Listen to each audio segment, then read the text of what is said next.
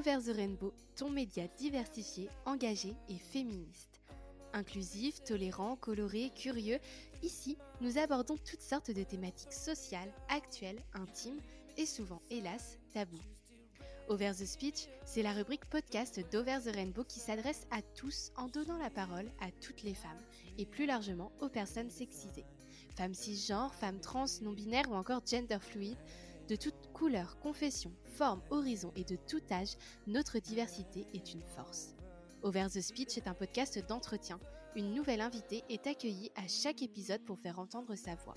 Nous avons toutes des choses à partager, qu'il s'agisse de retours d'expérience, de rêves à accomplir et de conseils à donner. Derrière l'arc-en-ciel se trouve une aspiration optimiste et positive qui nous unit toutes et que nous désirons transmettre à travers ce podcast. Over the Speech diffuse l'espoir à travers vos histoires. Alors bonne écoute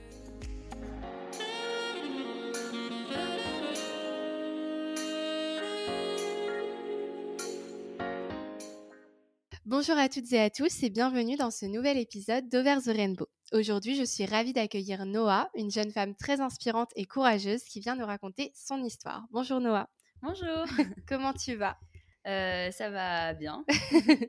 super. Bah, écoute, merci beaucoup euh, d'avoir fait le chemin jusqu'à moi. Je suis super contente de te voir. Merci aussi d'avoir accepté euh, cette invitation pour venir parler d'un sujet qui n'est pas forcément facile à aborder pour toi.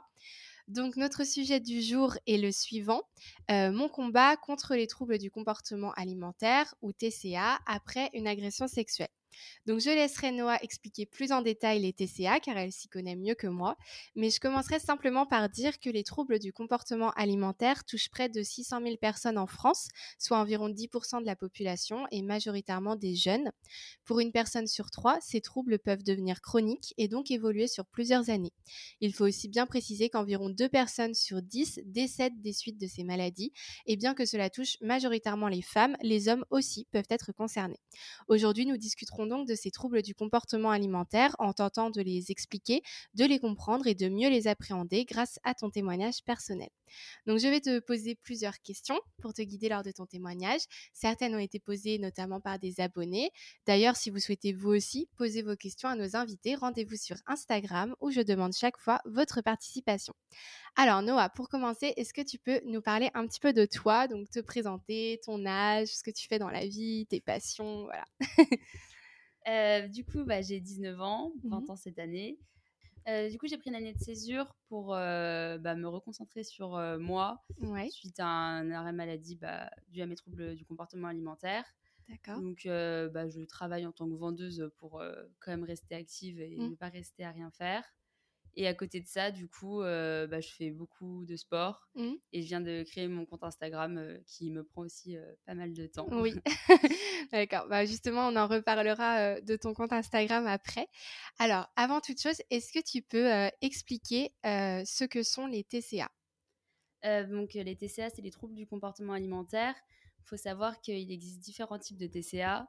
Donc il y a l'anorexie, la boulimie et l'hyperphagie. Mmh Donc euh, l'anorexie, ça va être le fait de se d'être dans la privation et du coup de chercher à perdre du poids intentionnellement. Donc euh, aussi euh, en passant par des, des, épisodes de vomissement mmh. et tout ce qui peut aller avec.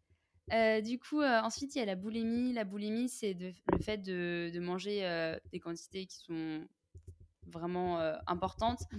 Et après, euh, la boulimie qui va passer par des épisodes compensatoires avec les vomissements ou la prise de laxatifs. Et ensuite, le dernier, ça va être l'hyperphagie. Et l'hyperphagie, en fait, ça va être comme la boulimie, ça va être sur le principe de, de manger un maximum de choses. Sauf que par la suite, il n'y aura pas d'épisode compensatoire. Donc, une hyperphagie qui a plus tendance à être en surpoids, alors qu'une boulimie peut être totalement. Euh, bah, sans. Bah, très maigre Oui, très maigre. Oui, même très maigre. D'accord, ok. Et du coup, toi, comment est-ce que tu t'es rendu compte que tu avais des troubles du comportement alimentaire? Alors déjà, ça a commencé que je me rendais compte que je faisais attention à tout, tout ce que je mangeais. Je, me, je faisais des listes en me disant, faut pas que je me resserve, je me resserre, faut pas que je mmh. mange ça, pas ça. Après, je mangeais que des pommes. À un moment, je me suis dit qu'il y avait un problème. J'ai commencé à en parler à une amie. Et du coup, elle a été un peu là pour moi, mais je trouvais que ça suffisait pas. Du coup, je me suis fait vomir. Ouais. Et à partir de ce moment-là, j'en ai reparlé à cette amie et là, elle m'a dit bah, je peux pas te laisser comme ça. Mmh. Mais je pense que j'en ai quand même pris conscience seule qui avait un problème. Alors, je pensais pas que je faisais. Euh, oui, mais tu te doutais que c'était pas tout à fait euh, normal. pas normal. Ouais. Et tu avais quel âge du coup à ce moment-là? Du coup, j'étais en cinquième quand j'ai commencé, donc j'avais 13 ans, mmh. et j'ai commencé à me faire vomir en troisième. D'accord. Et toi, tu avais déjà entendu parler d'anorexie, de boulimie, tout ça? Non. Non, ah non à ce moment-là, tu savais pas du tout ce que c'était bah, J'avais personne dans mon entourage où je ne savais pas qui était touché par ça. Mmh. Du coup, non, je me suis jamais vraiment D'accord. Alors, on, va, on va reparler un peu plus précisément ensuite de, de ces troubles du comportement alimentaire et donc de ton, de ton parcours en fait. D'abord, j'aimerais qu'on se concentre un peu sur les origines des troubles du comportement alimentaire. Donc, avant de parler de toi, ton histoire spécifiquement, est-ce que tu sais ce qui peut entraîner des troubles du comportement alimentaire chez les gens en général? Est-ce qu'il y a des motifs qui reviennent C'est Ça vient d'où en fait? Euh, bah, alors, c'est souvent dû à un traumatisme, quel que soit le traumatisme. Mmh. Euh, ouais, souvent, ça va être la plupart du temps. Moi, je sais qu'on m'a toujours dit qu'il y avait toujours quelque chose qui s'était passé durant l'enfance, souvent, qui peut déclencher ça. Après, euh, il y a certaines personnes, ça va vraiment être, je pense, parce qu'elles ne s'aiment pas et elles s'acceptent pas telles qu'elles sont. Mmh. Mais souvent, derrière tout ça, il y a toujours un élément déclencheur. Ça vient jamais comme ça, d'un coup d'un seul, en fait. Ok, donc on peut, on peut s'intéresser un peu plus à toi. Donc chez toi, qu'est-ce qui a été justement le traumatisme qui a entraîné ces troubles du comportement alimentaire? Alors moi, bah, c'est du coup ça a commencé en cinquième et donc en cinquième à ce moment-là, je faisais du piano. Mmh. Et en fait, pendant un an, mon prof de piano a abusé de moi. Mmh. Et du coup, bah, c'est parti de là, même si je ne le savais pas de base que ça partait de là, mais c'est à Tu t'en es rendu compte a posteriori euh, en réfléchissant à ce qui s'était passé. Euh. J'étais persuadée que c'était autre chose. J'avais trouvé plein plein de, ouais. de trucs qui pouvaient justifier, mais. Mmh. Ok. Et ça, justement, tu t'en es rendu compte euh, en parlant avec une psychologue, justement, en ayant un, suivi? Ou tu t'en es rendu compte toute seule que c'était ça qui avait causé les TCA Non, c'est en ayant un suivi. Mmh. mais même en ayant un suivi, au début, bah, on comprenait toujours pas. Et c'est un jour, du coup, je... tout m'est revenu par rapport à mon prof de piano. Je l'ai gardé pour moi. Et le jour où j'en ai parlé à la psychologue directement, elle m'a dit Mais, mais c'est ça, en fait. Ouais, cherche pas plus loin. Voilà, c'est ça. Elle m'a dit Là, tu sais pourquoi tu es mmh. comme ça, en fait. D'accord. Et est-ce que tu peux nous parler de ce que tu as vécu avec ton prof de piano, justement Comment, combien, de temps ça, combien de temps ça a duré Ce qui s'est passé pour toi, etc. Eh bien, euh, donc ça a duré euh, un an. Il faut mmh. savoir que j'avais fait un an de piano avant lui, avant ça, et c'était quelqu'un de très bien, donc euh, ça se passait très bien. Mmh. Et donc c'est la deuxième année, ça a duré pendant un an, et donc et donc lui, ça a été des attouchements, il n'y a pas eu de viol à mmh. proprement parler. Euh, et en fait, ces excuses, c'était parce que je jouais trop bien et qu'il fallait me déconcentrer pour voir si j'étais toujours capable de jouer. Ah oui, d'accord. Et ça a été petit à petit, ça a été au début des chatouilles, soi-disant. Mmh. Et puis, il commençait par des parties du corps qui étaient moins. Le dos, par exemple, c'est un peu moins gênant. Et puis, mmh. jusqu'à ce qu'il aille trop loin. Et mmh. puis, il utilisait ses mains, des baguettes de carillon. Ok. Et toi, à ce moment-là, tu, te, tu te rendais compte que c'était quelque chose de pas normal? Déjà, tu avais quel âge, toi? Bah, du coup, j'avais 13 ans. 13 ans. Et du coup, à ce moment-là, toi, tu te disais, oula, c'est pas normal ce qui se passe ou tu, tu te rendais pas vraiment compte? Je sais que j'étais très, très mal à l'aise à chaque cours. Et à chaque cours, je savais pas pourquoi je n'avais pas envie d'y retourner. En fait, j'oubliais mmh. à chaque fois. J'étais incapable de savoir pourquoi j'avais pas envie, mais j'étais très mal à l'aise et je savais pas si c'était bien ou pas bien mais je savais qu'il y avait quelque chose qui était étrange, mmh. mais j'arrivais pas à me dire que c'était mauvais non plus. Ouais, et du coup, toi, à ce moment-là, tu, euh, tu n'en parlais pas euh, à tes parents, tu n'en parlais à personne, en fait, de ce qui se passait euh, avec ce prof? Non, parce que dès que je sortais du cours... oui, tu oubliais tout. Et, et puis, tellement que tout le monde, vraiment, il était vraiment aimé de, de tous, mmh. même de ma famille. il nous offrait plein de choses. Mmh. Il était très proche de, de, de, mes parents, même de mon petit frère. Du coup, je me disais, je peux pas aller leur dire quelque chose de négatif, entre guillemets, sur lui. Ouais, je vois. Et, et du coup, quand est-ce que tu t'es retrouvée à en parler à tes parents de ces agressions?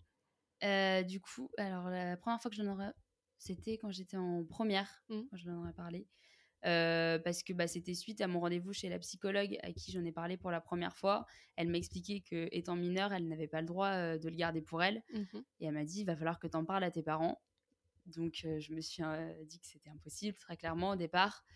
Et on va dire que j'ai eu énormément de chance dans mon malheur parce que le soir même où je devais en parler à mes parents, le commissariat avait appelé mes parents pour leur dire qu'il y avait une enquête qui était faite sur mon prof de piano mmh. suite à, d'autres témoignages. témoignages.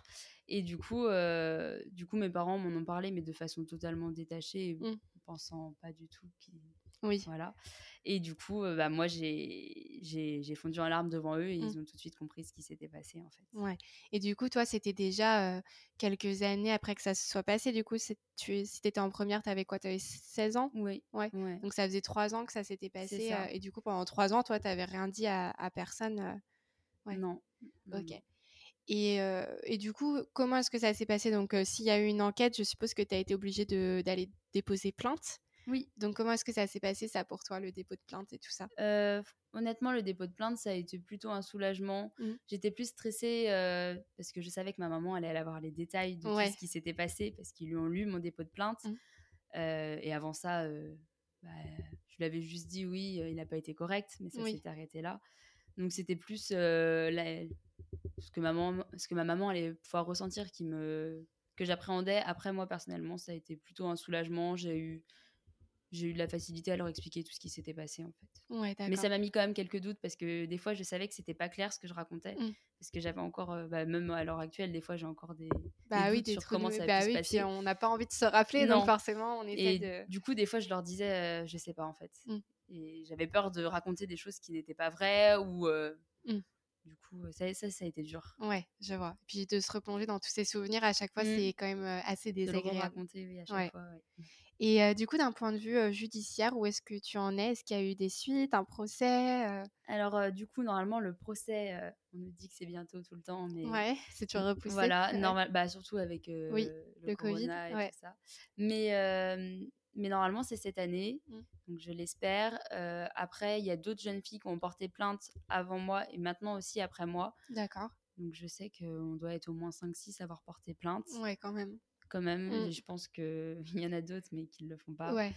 Et du coup, bah, après, sinon, le procès, ça avance pas, mmh. pas vraiment. Il a reconnu les actes. Ouais. Mais il les a reconnus en disant que pour lui, il avait rien fait de mal et que c'est nous qui. Oui, bien sûr. il a dit que c'était vrai. Un majeur avec des mineurs, c'est pas lui qui Il a dit que c'était pas vrai, mais qu'on mentait pas. Ouais. C'est pas une phrase très très claire. Oui, d'accord. Ouais. Et il a, il a plus le droit d'exercer, j'espère. Non, non. Bah en fait, il avait plus le droit d'exercer bien avant ça, mmh. mais il avait arrêté soi-disant pour maladie. D'accord. Et du coup, nous, après, on a appris que c'était pas pour maladie qu'il mmh. avait arrêté d'exercer. Et à l'heure actuelle, il a un éloignement de mineur. Mmh. Mais après, il voit encore ses petits-enfants, donc j'imagine que ça s'applique pas sur tout le monde. Ouais. Ouais, c'est un peu délicat. D'accord, bah, j'espère que le, le procès se passera bien. C'est quelque chose que tu dois appréhender un peu quand même, euh, de, de, mmh. le voir Oui et non, parce que j'ai vraiment hâte d'être confrontée, bah, d'être confrontée à lui. Et, et d'en finir. Voilà, et puis qu'il se rende compte euh, du mal qu'il a pu faire. Après, je l'appréhende forcément parce que je me dis, ça se trouve, je vais pas réussir à parler. Mmh. Ou... Oui, bah normal. Voilà. avec l'émotion, le stress. De savoir qui est-ce qui va pouvoir être présent dans la salle, tout ça, ça c'est des choses plus. Euh Et puis, tu, tu, sais un peu ce qu'il en court ou, ou pas du tout? Mon avocate m'a dit qu'il fallait pas que j'espère la prison, mmh. que ça serait sûrement juste, il va devoir payer mmh. financièrement pour rembourser bah, tous, tous, les dommages que ça a pu causer. Après, elle m'a dit qu'il fallait pas que j'espère beaucoup plus. Mmh. Euh, ouais. Alors que pourtant, il y a quand même beaucoup de témoignages et bah, tout. c'est ça. c'est un autre débat, encore une fois. Donc, ok. et du coup, comment est-ce que ces agressions ont chamboulé ton regard sur ton corps? Comment est-ce que tu penses que ça t'a affecté en tant, quand tu t'es construite en tant que jeune femme, etc. Bah, je pense que j'ai eu un dégoût de mon corps, du coup, qui s'est fait genre très très tôt. j'ai eu une période où, je prenais beaucoup beaucoup de douches pour me laver de je, ne savais pas quoi mais je mmh. sais que je passais beaucoup de temps sous la douche et maintenant avec le recul je sais que c'était pour essayer de, de, me sentir propre après tout ce qu'il faisait. Mmh. après je pense que oui ça a affecté juste parce que bah, mon corps me, me dégoûte en règle générale et j'ai beaucoup de mal à me mmh. À faire partir ce dégoût. Ouais, donc du coup, c'est vraiment directement lié à tes troubles du comportement alimentaire. Enfin, voilà. Et ça, tu as eu d'autres impacts à part les troubles du comportement alimentaire, je sais pas, des, du stress post-traumatique ou des cauchemars ou des problèmes au niveau sexuel? Enfin, voilà, est-ce que tu as eu des. oui, alors je fais beaucoup de, de cauchemars, ça peut m'arriver. par rapport à lui ou par rapport à d'autres expériences, parce que malheureusement, bah, mmh. Dans la vie de tous les jours, il arrive d'autres choses aussi qui peuvent nous affecter. ensuite, je fais beaucoup de crises d'angoisse par rapport aux hommes dans la rue aussi. S'il y en mmh. a un qui, qui, a un comportement déplacé, je vais faire des crises d'angoisse. Ouais. Même en cours, je faisais des crises d'angoisse, mais quand je fais des crises d'angoisse, en fait, je tremble, c'est tout. D'accord. Mais j'ai mes jambes qui tremblent et ça s'arrête pas. Mmh. Donc, euh, et après, euh, au niveau bah, de ma vie euh, amoureuse et sexualité, c'est compliqué aussi. Compliqué aussi. Mmh. Bah, je pense comme pour beaucoup de victimes d'abus sexuels, malheureusement, c'est des choses qui restent très longtemps. Et du coup, tu es, es suivie actuellement encore pour régler tout ça ou pas? Alors oui, j'ai ma psychologue, j'ai une hypnothérapeute. Je mmh vais voir aussi une, une sage-femme, du coup. D'accord. Et après, bah, j'avais un psychiatre, mais je suis trop vieille maintenant pour ah. l'avoir. et je suis trop jeune pour les autres, ah, les autres psychiatres. C'est un peu compliqué. Ouais, dans un entre-deux. C'est ça. Mmh. Mais normalement, je devrais retrouver un psychiatre assez rapidement. D'accord. Bon, bah, j'espère aussi pour toi. Bon, bah, merci déjà d'avoir raconté tout ça. Tu es très courageuse. on va revenir un peu plus spécifiquement sur les troubles du comportement alimentaire maintenant qu'on a bien compris d'où ça venait. est-ce que tu peux expliquer plus précisément comment est-ce qu'il se matérialise chez toi? Donc, est-ce que c'est des crises de boulimie, d'anorexie, les deux? Voilà, expliquer un petit peu ce qui se passe. Alors, de base, je faisais que de l'anorexie. Euh, parce que je j'avais jamais de, de compulsion alimentaire euh, ou quoi que ce soit. Et euh, le jour où je suis arrivée toute seule dans mon appartement, j'ai réalisé il y a très très peu de temps que je faisais de la boulimie aussi. Mmh. J'avais l'impression que non, c'était juste que j'arrivais à manger et puis qu'après je l'acceptais pas. Mais non, c'était j'achetais à manger pour manger, sachant que j'allais me faire vomir derrière. Ouais. Ou j'allais proposer des McDo, des tacos, alors que je savais très bien que derrière j'allais le vomir. ouais. D'accord. Et donc, oui, ça, c'était quand tu as eu ton appartement. Du coup, c'était l'année dernière, après le bac? Ça. Ouais. Et du coup, là, tu es revenue chez tes parents? Oui, depuis que je, là, je suis revenue chez mes parents. Mmh. Et ça va un peu mieux. Ouais, peut-être que c'est trop difficile d'être toute seule à devoir gérer la nourriture. Oui, bah en fait, c'est ça, je pensais que ça allait aller bien mieux mmh. parce que j'allais manger tout ce que je voulais, comme je voulais. Et au final, ça, ça a été tout le contraire. Il y a une période où j'ai été en couple quand même mmh. quand j'étais seule et à ce moment-là, ça a été. Ouais. Ça, ça joue beaucoup sur mmh. mon alimentation. mais une fois que je me suis retrouvée toute seule, c'était c'était plus du tout pareil. Ouais. Là, je, ne maîtrisais plus rien en fait. Ouais, d'accord. Et qu'est-ce qui peut, enfin, je, après reprends-moi sur le vocabulaire parce que je suis pas trop sûre. on parle de crise de boulimie du coup. Oui. Est-ce qu'on parle de crise aussi d'anorexie ou ça se dit bah, pas vraiment Je pense que je fais des je sais pas si ça se dit, mais moi, c'est plus par crise parce que c'est par période. Il y a des moments où, où ça va aller, il y a des moments. Bah, ça va jamais vraiment. Hein. Je fais toujours très attention, je culpabilise tout le temps. Mais il y, y, a des périodes où, par contre, je peux perdre beaucoup de poids. Il y a des périodes où je vais être plutôt stable. Et mmh. du coup, bah, ça se verra pas forcément. Et du coup, qu'est-ce qui peut déclencher une, une, crise, justement? Alors, des fois, je sais même pas. Des fois, c'est de voir une photo de moi Mmh. un maillot de bain par exemple où je vais voir et là je vais me dire c'est pas possible je peux pas être comme ça. Et ça peut déclencher une crise. Et la plupart du temps c'est à cause des garçons parce que j'ai un rapport compliqué avec eux et mmh. que bah, de toute façon dès que je me retrouve seule là je fais des, des, grosses crises. Je pense que mes plus grosses crises à chaque fois ça a été à cause d'une rupture ouais après une rupture oui. D'accord. Et du coup toi ça veut dire que tu as je suis pas sûre du terme encore une fois. Est-ce que c'est une dysmorphie quand on se voit pas tel qu'on est? Oui, c'est ça. Donc du coup, toi, quand tu te vois des, quand tu vois des photos de toi, tu as l'impression que tu es grosse ou que. Oui, bah alors je, j'ai quand même conscience que je suis pas en surpoids ou mmh. ça, j'ai conscience, mais c'est souvent que je dis à ma maman, bah je suis, je lui pose la question, je dis mmh. est-ce que je suis comme ça? Et elle, des fois, elle me dit bah non, t'es T'es plus fine. Moi, je dis, bah, c'est pas possible, je le sais. Mais même chez la psychologue, ils nous font, ils nous mettent, euh, ils nous mettent une photo, euh, des photos de femmes, et moi, je dois dire à laquelle je, j'ai l'impression de ressembler. Et je, souvent, je dis toujours plus que ce oui. C'est ça, oui. En fait, tu, tu te vois pas tel que tu es euh, vraiment. Bah non, j'aimerais bien, mais non. et du coup, est-ce que ça, c'est pareil? C'est à, des moments où tu il y a des moments où tu te vois plus tel que tu es vraiment et des moments où tu te vois pas du tout comme tu es ou est-ce que c'est plutôt constant? Non, ça c'est constant. Ouais, c'est constant. Vraiment constant ou alors c'est quand il y a des moments où je vois des photos de moi où j'avais perdu du poids, là j'ai conscience que j'étais vraiment fine. Ouais. Mais si je repère le même poids, je me retrouverai pas pareil que sur la photo en fait. Ouais, je vois.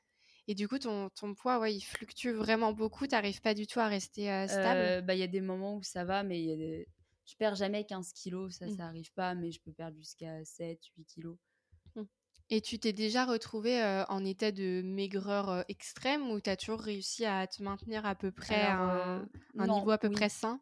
Oui, voilà. Non, pas maigreur extrême. J'ai jamais été à ce niveau-là. Après, j'ai déjà fait d'être hospitalisée plusieurs fois parce que perdre 6 kilos en une semaine, c'est quand même pas normal non plus. Ouais. Et puis, puis même, c'est après, je suis affectée. Même sans être très maigre, j'ai des vertiges. Oui. Je tiens plus forcément debout. Donc, j'ai jamais été à ce stade-là parce que j'ai toujours eu des motivations, des choses qui me, qui me disent non, il faut que j'arrête en fait. Mmh. Du coup, il y a des moments où je sais pas pourquoi, d'un seul coup, je me reprends et je me dis que ouais. je peux pas continuer comme ça. Mmh.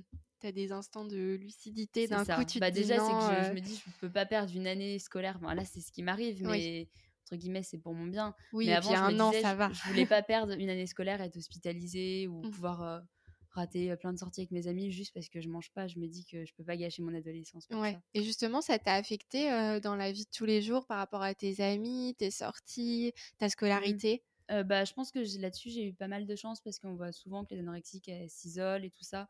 Moi, je suis quand même très très bien entourée et mmh. puis j'ai tendance au contraire à, à, prendre sur moi et à me dire quand ça va pas, euh, faut que je vois du monde. Ouais. Euh, cet été, à un moment, j'ai cru que j'allais faire une grosse crise et j'ai appelé ma meilleure amie. Je lui ai dit, viens me chercher. Parce que là, sinon, je sais que je vais pas faire ce qu'il faut. Ouais, d'accord. Donc, c'est bien, tu t'isoles pas. Euh. Non, c'est, bah, si, de toute façon, si je m'isole, ça fait comme quand je suis toute seule chez moi. Oui. Donc, c'est pas sain du tout. Non. Ouais. D'accord. Et du coup, euh, ces, ces, troubles, ils, régissent ta vie entière, en fait, parce que tu, tu, fais attention à tout ce que tu manges, etc. à quel point ça, ça trouble tout, en fait, dans ton quotidien? Bah, ça change tout parce qu'effectivement, je réfléchis à tout ce que je vais manger, je calcule tout. quand je sors avec des amis, je me dis, bah d'accord, là je vais manger McDo, mais ça veut dire que demain, il faut que je m'organise pour rien manger. Mmh. bah, c'est ça, je vais, je vais tout faire pour, même pour faire mon sport, il faut que j'organise tout par rapport à, par rapport à ça. Même, bah, tout tourne autour de ça, même tout ça prend énormément de temps, mais tous les rendez-vous médicaux. Et puis même, je sais que le sport que je fais, c'est pas non plus normal. Je fais trop de sport. Enfin, mmh. je me fais pas plaisir des fois à faire du sport. Ouais, des fois tu te forces vraiment. C'est euh, ça. Et tu, tu, fais à quel rythme du sport du coup? Euh, Bah si je peux en faire tous les jours, j'en fais mmh. tous les jours. Mais c'est quoi comme type de sport? Est-ce que c'est du euh, sport extrême Bah je fais beaucoup de courses à pied. Après je fais du renforcement musculaire. Mais en fait, c'est que des fois, ça peut me prendre. Je vais être dans ma chambre et je vais me dire, là, là, faut que je fasse des abdos. Mmh. Et je vais, faire, je vais faire 50 abdos comme ça. Ouais, sans raison. Parce que je viens de manger, en fait, un bout de pain et je me dis, c'est pas possible. Alors que je pense pas que les 50 oui. Mais ça me fait du bien mentalement. D'accord. Donc, je calcule tout, même mon nombre de pas. Je regarde combien de pas je fais par jour, mmh. combien de calories ça a éliminé. Ouais. Ok. Et, et, toi, tu, tu craques jamais en ayant autant, enfin en t'infligeant autant de pression? Il n'y a pas des moments où tu te dis, j'en peux plus, c'est trop dur Qu'est-ce que tu ressens par rapport à tout ça? Si, il y, a des moments où j'en peux plus et je me dis, bah, j'ai envie de, de, vivre normalement et de ne pas, de pas laisser mmh. ma vie dirigée par ça. Après, souvent quand je craque, bah, c'est souvent en soirée parce que c'est là le moment où j'ai le plus de facilité à parler mmh. et c'est là où je me dis, il faut que j'arrête. Ouais. Mais sinon, souvent, je craquerai pas devant les gens déjà. Souvent, je reste. Oui, tu restes stoïque. voilà, tu laisses rien transparaître. Ouais, je vois. Et il y a une, une, abonnée aussi qui, qui souffre de TCA qui se demandait si ça t'affectait au niveau du sommeil parce que elle, elle n'arrive à dormir qu'un jour sur trois. Donc je sais pas si, es, si tu sais à quel point ça peut affecter au niveau des nuits, etc. Alors moi je fais toujours des nuits plutôt correctes. Alors après ça peut m'affecter parce que je vais pas réussir à m'endormir mmh parce que je vais culpabiliser ou parce que je vais pleurer ou du coup je vais avoir du mal à m'endormir. Après pendant ma nuit je, moi, personnellement, oui, je tu dors, bien. Je dors bien. J'ai un sommeil très, très agité, tout ça, mmh. mais après, sinon. Ouais. Et justement, je pense qu'il y a quelque chose que les gens ont beaucoup de mal à comprendre quand on n'a pas, en fait, quand on souffre pas de troubles du comportement alimentaire. C'est, tu as des moments du coup de lucidité, tu sais que tu dois pas le faire. Et comment est-ce que ça se fait que tu n'arrives pas à reprendre le dessus en fait sur toi et à, reprendre le, contrôle sur ton corps et sur tes envies, etc. Qu'est-ce qui te, qu'est-ce qui fait que tu retombes dans ce cycle à chaque fois? Bah parce que en fait c'est une addiction, c'est comme tout ce qui va être la cigarette, tout mmh. ça on peut pas. Et moi j'en ai besoin de me faire vomir, je, ressens le, le, besoin et c'est addictif. Des fois je me dis non, je, je le fais pas, je vais tenir une demi-heure. Mmh. Au bout d'une demi-heure je craque parce que j'ai pas réussi. Et, ouais. Et en fait oui c'est de l'addiction. Ouais. Et par exemple, pour se faire vomir, c'est à peu près combien de fois par semaine? Enfin, je suppose que c'est pas toujours pareil, mais environ. bah alors en ce moment, je fais, je travaille beaucoup sur moi. J'ai déménagé donc dans ma nouvelle maison, ça se passe mmh. beaucoup mieux. Mais bah, le mois dernier, je me suis fait vomir trois fois. Donc pour moi, c'est très très très bien. Ouais. après, voilà, dès que je suis seule, bah, du coup, je peux me faire vomir trois fois dans la journée. Mmh. Et plusieurs fois, plusieurs jours à suivre. Mmh. Mais par contre, s'il y a tout le temps du monde avec moi. Ou... Ouais, donc tu as vraiment besoin d'être entouré, en fait. c'est ça qui te fait sentir ça. Mais j'ai besoin de mes moments seuls aussi. Oui. Du coup, c'est un peu compliqué. Oui, bah, comme tout le monde, voilà, on a besoin des fois aussi de se retrouver en tête à tête avec soi-même. Mais du coup, ça, peut, ça varie vraiment en fonction de, des moments. En fait, il y a des moments où ça peut être très très régulier et des moments moins. D'accord et du coup, est-ce que c'est difficile pour tes proches de vivre avec quelqu'un qui a des troubles du comportement alimentaire? Comment est-ce que ça les impacte, eux? Oui, c'est très compliqué. Bah, ma maman me le dit souvent parce que bah, sait jamais trop comment cuisiner. Elle sait que je surveille tout ce qu'elle fait. Du mmh. coup, elle a toujours peur de mal faire. Ouais. Et puis moi aussi, je sais que je suis derrière eux alors qu'ils mangent très bien, mais moi, je leur fais des réflexions. Quand ils mangent trop, je vais leur dire «Oh, tout ce que tu as mangé, mais parce que ça me paraît fou, mais c'est pas contre eux en fait. du coup, je sais que ça peut, ça peut les affecter. mais après, ouais, c'est surtout de, bah, de, de m'emmener quelque part. ils vont ça, ça les, ça les gêne parce mmh. que bah, dès qu'on va manger chez des amis, moi je vais pas être bien, hein, ça va se voir. Puis des fois ils savent que du coup je vais me forcer à manger et que derrière bah, je vais me faire vomir. Mmh. Donc je sais qu'ils ont peur aussi de me laisser seule. Et ça c'est dur pour eux parce que bah, dès que je suis toute seule, ouais, je ils se demandent est-ce que mmh. est-ce qu'elle va tenir ou est-ce qu'elle va craquer? Ouais, je vois. Bah oui, parce que justement, c'est vrai qu'on ne pense pas à tout ça, mais quand tu as des sorties voilà, chez des gens desquels, de qui t'es pas forcément ultra proche, bah, tu peux pas leur dire voilà, je peux pas manger. Non, c'est ça. Ouais, donc c'est vrai que ça doit être compliqué. Et puis je suppose que en plus le stress, le fait de se dire je vais devoir manger tout ça, ça doit te stresser encore plus. Du ah coup, c'est bah un cercle vicieux. Mais c'est pour ça que maintenant je suis contente que de plus en plus de personnes entre guillemets le sachent parce que mmh. bah, même au niveau de ma famille, autre que mes parents, avant personne n'était vraiment au courant. Donc je me prenais souvent des petites réflexions, mais pas méchantes, mais en me disant t'as rien mangé ou des choses. Mmh. Mais ça, c'est des réflexions qui vont m'encourager. Et ça, ils le savent pas. Ou alors on va me forcer à manger. Et ça, c'est le truc à surtout pas faire, sauf qu'ils ne le savaient pas. Et depuis qu'ils sont au courant, je pense que ça va bien mieux se passer et ça va être moins stressant pour tout le monde. Ouais, c'est ça. Au final, vaut mieux voilà dire les choses et comme ça, tout le monde s'adapte et, et c'est sûrement plus facile. Est-ce que toi, tu as déjà reçu des remarques négatives par rapport à ta maladie du coup? Bah, je sais qu'il y a certaines personnes qui peuvent penser qu'on fait ça pour se faire remarquer ou pour, pour essayer d'exister alors que j'aimerais bien exister autrement que par ça. Euh, sinon, euh, les remarques que j'ai pu me prendre, c'est que j'étais trop grosse pour être anorexique mmh. et que je savais pas ce que c'était et que de toute façon, euh, si j'avais pas la peau sur les os, c'est que j'allais bien. Donc, ouais, je vois. Ouais, des personnes qui n'ont aucune conscience de ce que tu vis. Ça, c'est souvent que des gens me disent Ah bon? Bah pourtant, ils me font Bah t'es normal. Enfin, ouais. Alors qu'en soi, il n'y a même pas de normalité. Mmh. Donc, oui, je vois ce que tu veux dire. C'est vrai qu'on a, on a un peu dans l'imaginaire collectif une image voilà, de, la, de l'anorexie qui va être extrêmement maigre. Mmh. Et au final, bah, c'est, c'est pas que ça. Oui, il y a des personnes comme ça qui sont anorexiques, mais il y a aussi des personnes qui sont très maigres et qui sont pas anorexiques. C'est ça, bah, c'est l'anorexie mentale en fait. Donc, Mais c'est vrai que je comprends hein, que les gens puissent se poser mmh. ce genre de questions. Mais il y a des façons de le dire. Parce que moi, après, une fois qu'on me dit que que je suis normale, bah derrière, je vais vouloir perdre du poids. Non bah pas pour leur montrer que je suis anorexique, mais parce que du coup, je me dis, mais je suis. Oui, ça veut dire que je suis trop grosse. Voilà, c'est ça. Ok, je vois. Et, et toi, au, départ, est-ce que tu as été plutôt dans le déni ou dans l'acceptation de ces troubles? Quand on t'a dit, bah voilà, tu as des TCA, comment est-ce que tu as vécu ça? Plutôt dans le déni, mmh. parce que je sais que dès que ma maman employait le terme d'anorexie, je la regardais, je lui disais non, j'ai juste des difficultés à manger. Ouais.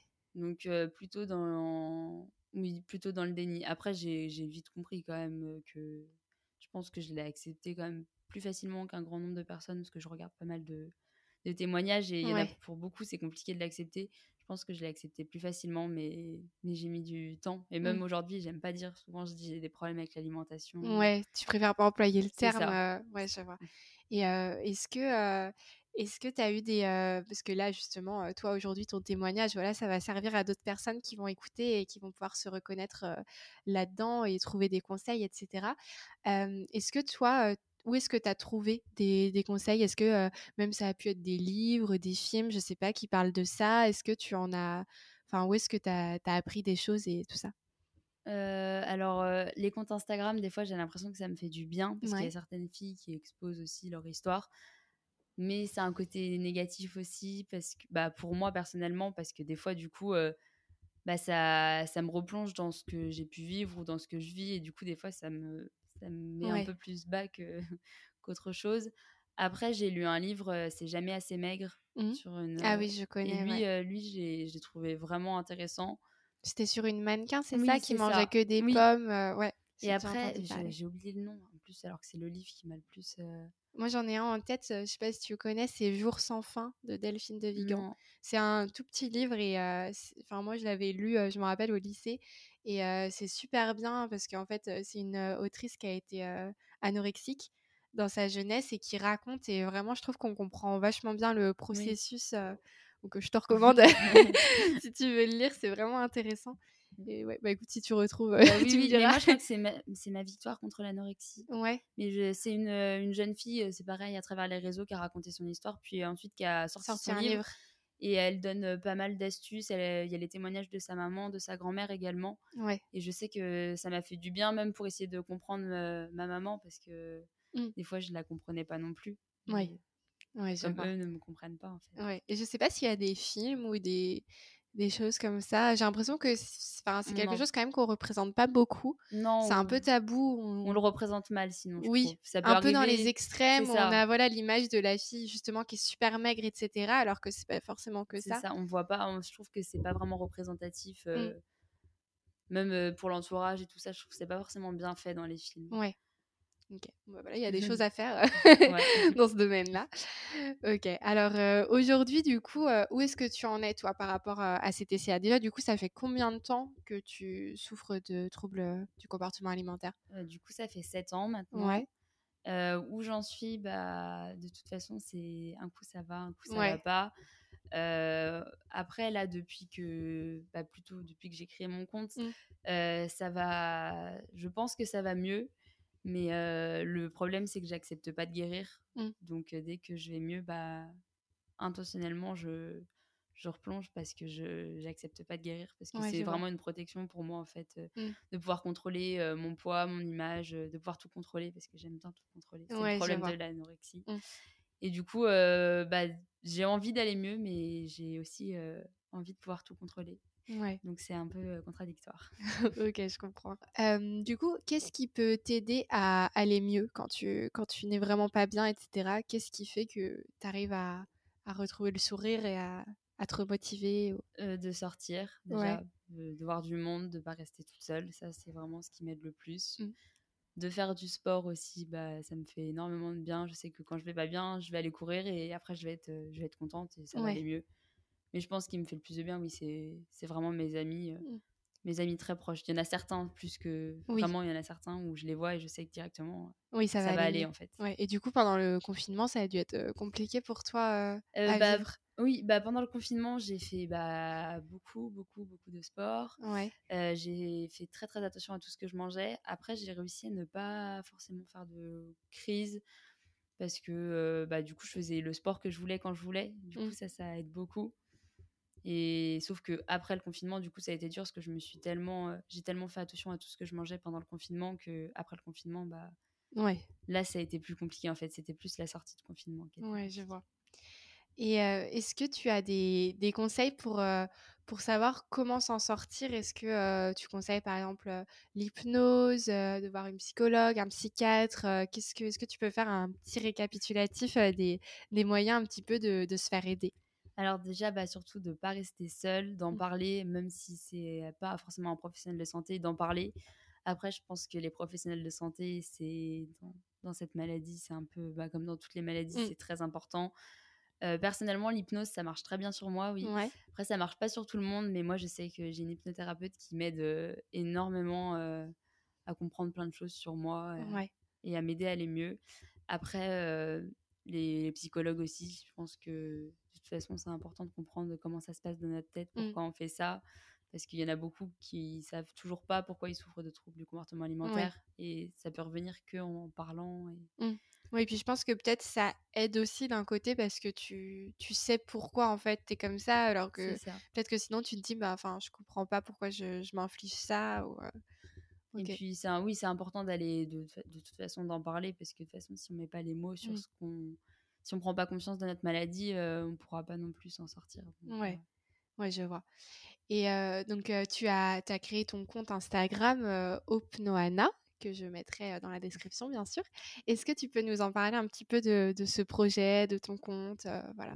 Alors, bah, ça fait très longtemps que j'avais envie de créer un compte Instagram comme ça, mais je me suis toujours dit, bah non, parce que déjà, tout le monde va savoir toute ma vie.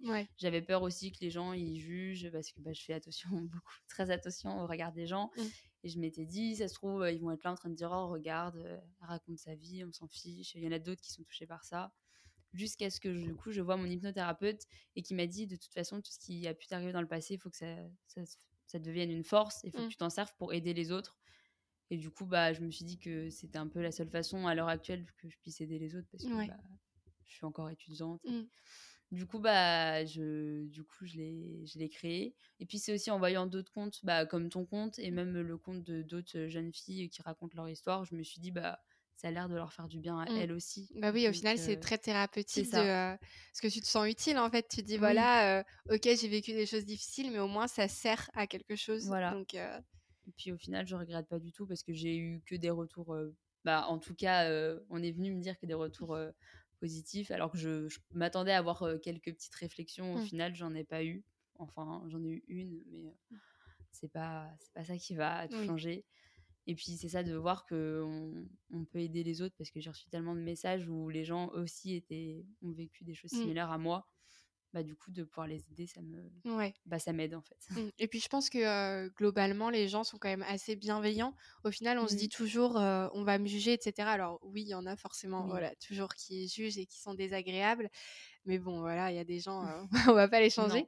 Mais je pense que globalement, les gens sont quand même plutôt bienveillants et ils sont plutôt touchés en fait d'apprendre des choses comme ça. Ils, ils sont pas dans, la, dans le jugement ou dans la moquerie. Ils vont plutôt se mmh.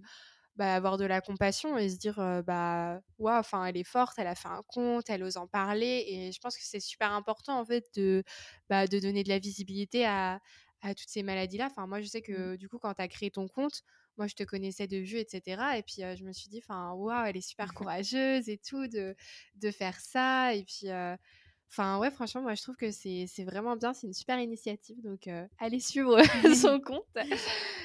oui. donc, euh, ensuite, j'avais une, autre euh, une autre question. si un de nos proches est atteint de troubles du comportement alimentaire, qu'est-ce que nous, en fait, on peut faire? Parce que je sais que personnellement, j'ai déjà eu une amie qui, pendant quelques temps, se faisait vomir. Du coup, c'était hyper difficile pour moi parce que je savais pas du tout quoi faire. Donc, je savais très bien que c'était de l'anorexie, etc. Ça n'a pas duré, mais pendant tout un moment, je me disais, mais enfin, qu'est-ce que je peux faire? Je, me sentais vraiment impuissante. Limite, j'avais envie en fait de la secouer, de lui dire, mais enfin, fais pas mmh. ça, je comprends pas, etc. Alors que je sais très bien que c'est pas la bonne solution. Mais en fait, tu te sens tellement démunie quand tu es proche de quelqu'un qui, qui, qui souffre d'anorexie, de, boulimie ou d'hyperphagie.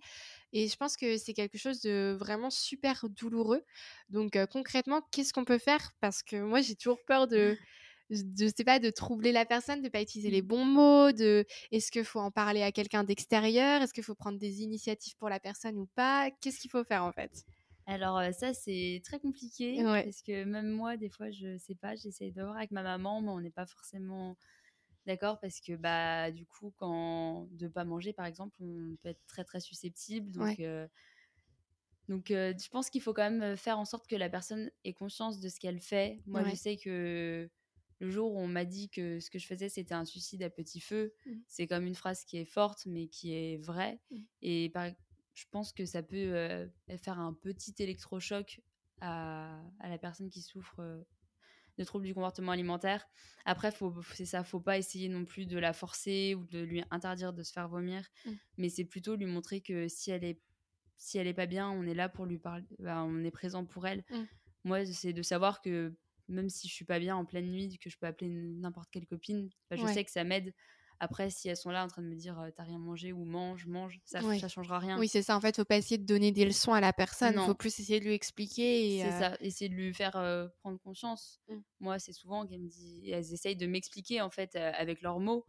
Mais après, de toute façon, on peut se soigner que par nous-mêmes. C'est bah oui, c'est ça en fait. C'est ça qui est un peu délicat. C'est pour ça que je pense de voir quelqu'un de l'extérieur, de proche, de mmh. se dire, enfin voilà, c'est douloureux parce que tu te dis mince, la personne, elle se fait du mal je le vois et je peux pas l'aider. Enfin, c'est vraiment. Sinon, je pense que ce qu'il faut, c'est essayer de l'envoyer vers quelqu'un qui. Moi, je sais que quand je parle avec des personnes qui souffrent de cette maladie aussi, bah, ça m'aide parce que bah, on se comprend. Alors que même si quand on n'est pas malade, on essaye de comprendre, on comprend. Oui, je pense qu'on peut jamais comprendre. oui. Du coup, de parler avec quelqu'un qui souffre de la maladie aussi, ça peut aider. Ouais. D'où l'intérêt aussi des groupes de parole et tout ça. Je sais pas si toi, tu as déjà Alors, essayé. Euh, non, mais c'est quelque chose que j'aurais aimé. Mais mmh. je l'ai jamais fait, mais je pense que je le ferai sûrement un jour. Ouais, je pense que, ça, peut être, euh, mmh. ça peut être très salvateur d'écouter d'autres personnes dans la même situation. Et je pense que ça peut aussi aider à se, à se rendre compte que bah, ce qu'on vit, c'est vraiment une maladie et que c'est pas voilà un caprice ou je ne sais quoi qu'on pourrait entendre ou pour se rendre intéressant ou voilà des choses un peu horribles qu'on peut entendre sur ces troubles du comportement alimentaire. Je pense que ça peut vraiment être, être important de le faire. Donc, Puis même de voir d'autres jeunes filles qui elles se trouvent grosses alors mmh. que moi quand je les vois je me dis elles sont pas grosses oui. des fois je me dis bah oui ça fait un peu un effet miroir je me dis bon bah c'est peut-être pareil en fait ouais, je vois donc toi, qu'est-ce que tu qu'est-ce que tu donnerais comme conseil à une si une personne nous écoute et qu'elle souffre de TCA, qu'est-ce que tu lui dirais? Donc bah déjà comme je l'ai dit d'en parler surtout. Ouais. essayer de trouver quelque chose qui va pouvoir pallier à des crises. Si la personne aime lire, aime dessiner, aime faire du sport, essayer de trouver une autre activité qui va pouvoir bah, l'empêcher d'avoir des crises. Après, il y a, y a plein de petites techniques, mais après, ça marche ou ça marche pas. Moi, je sais que j'essaye de pas, du coup, de pas faire de repas seul. Ouais. J'essaye de faire des plannings de repas pour me, bah, déjà pour faire les courses, pour acheter que ce dont j'ai besoin. Et puis, vu que j'aime pas le gaspillage, je me dis que je peux pas laisser ça dans mon frigo. Ouais, je vois. Et puis, de savoir qu'est-ce que je vais manger dans la semaine, ça me rassure. Je me dis, bon, ça va. Mmh. Mais par contre, euh, le problème, c'est que de faire des plannings comme ça, quand on fait des écarts, des fois, bah, ça peut aussi être euh, Oui, culpabilisant, ouais donc, euh, donc ça dépend, mais moi je sais que ça m'aide quand même de mmh. faire euh, un planning de ce que je vais manger. D'accord. Ok. Bon, du coup, on arrive euh, sur la fin de, de, cet épisode. Je voulais te transmettre un petit message de, je crois que c'est ta meilleure amie, Laura. Ah. Elle m'a envoyé un message pour me, me, demander de te dire que tu étais très forte et qu'elle t'aimait très fort. Donc voilà, je transmets. Super. voilà, donc d'où l'importance des amis. je pense que c'est vraiment ultra, ultra important d'être, d'être bien accompagné. Et je pense qu'effectivement, Laura, c'est quelqu'un qui t'accompagne beaucoup. Bah, c'est la première personne déjà qui a été au courant pour mon prof de piano. Et puis, elle m'accompagne un peu. Enfin, je sais que quand je suis pas bien, je vais chez elle et. Oui. C'est vraiment. Et, ça va mieux. Ouais, c'est vraiment la copine de référence. ok. Alors aujourd'hui, quels sont tes, tes, projets, tes envies voilà, Comment tu vois ton futur actuellement? Euh, bah alors, euh, des projets, bah déjà, j'ai envie de créer mon association. Enfin, je mmh. suis en train de le faire euh, bah, pour lutter contre les troubles du comportement alimentaire. Donc, j'espère que ça va se faire rapidement. Bah, j'espère pour toi. Ouais, ça doit être un peu galère au niveau administratif. ouais. Donc, voilà. Et ensuite, comme projet, bah, pour vraiment le futur, bah, j'espère travailler dans, dans, la psychologie et surtout me spécialiser dans les troubles du comportement alimentaire. Ouais. Et ça, je sais que je pourrais le faire qu'une fois que je serai soignée. Donc, c'est une mmh. motivation de plus pour me. Oui, c'est ça. Et parce que bah, mmh. j'ai envie d'aider toutes les personnes qui souffrent aussi de cette maladie. Ouais, c'est vrai que du coup, ça peut être vraiment une motivation parce que tu te dis, vu que tu as un petit peu ce, ce, côté, je pense, quand tu es malade, du coup, de pas avoir envie de guérir, bah là, du coup, tu peux te dire, bah, je vais guérir comme ça, je vais aider d'autres personnes et du coup, ça. te tire vers le haut. Parce que de toute façon, tout pendant que je suis pas guérie, ils me l'ont dit, de toute façon, je pourrais aider personne. J'ai déjà fait des stages en psychiatrie, ça se passe très bien, mais. Mmh et je le sens que c'est moi qui ai besoin d'être à leur place aussi. Oui, des je fois. vois.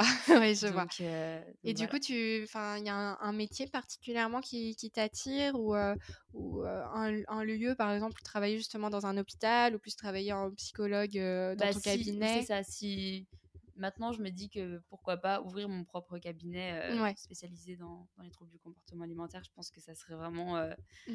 Ce qui me plairait le plus. Ouais. Voilà. Puis c'est vrai que je pense qu'on n'est jamais mieux placé pour conseiller les autres que quand on a déjà vécu les choses. pour comprendre du coup les patients, dans ce cas-là, ça sera bien plus simple. Ouais, bah, je suis tout à fait d'accord.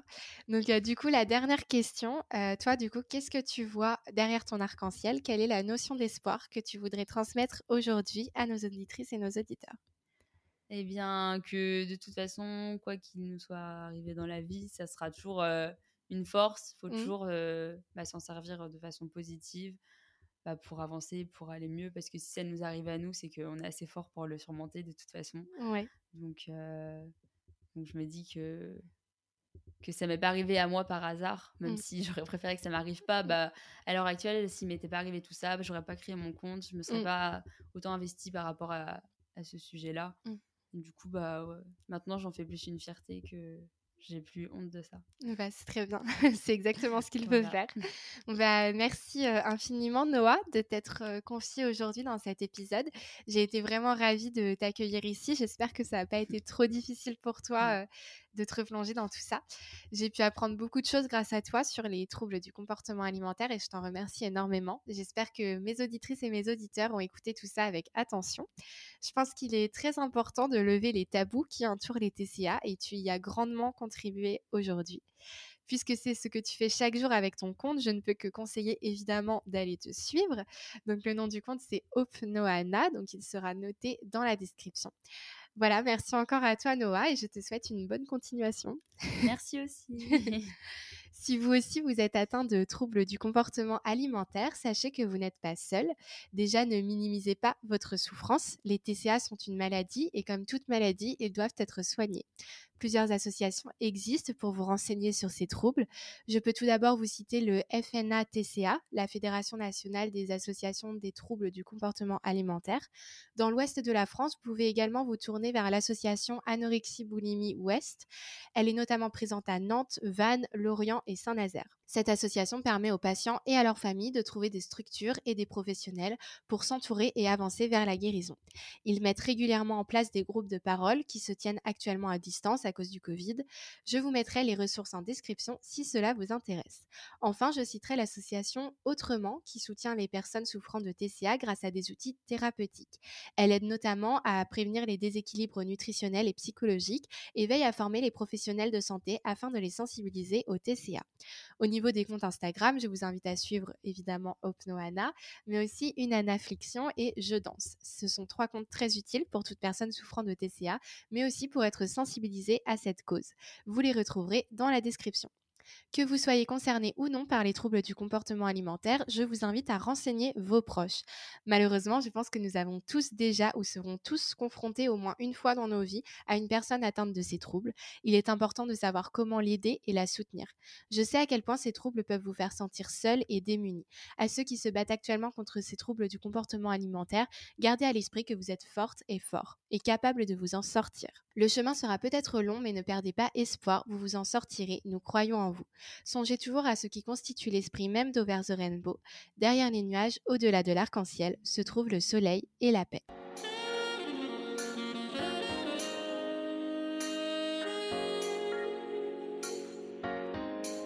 Merci à toutes et à tous d'avoir écouté cet épisode.